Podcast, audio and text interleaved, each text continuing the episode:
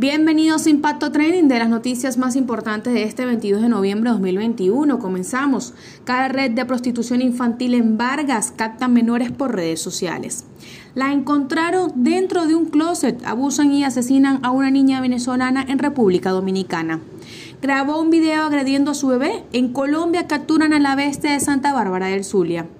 Con retraso, reabren pasos fronterizos en el Táchira.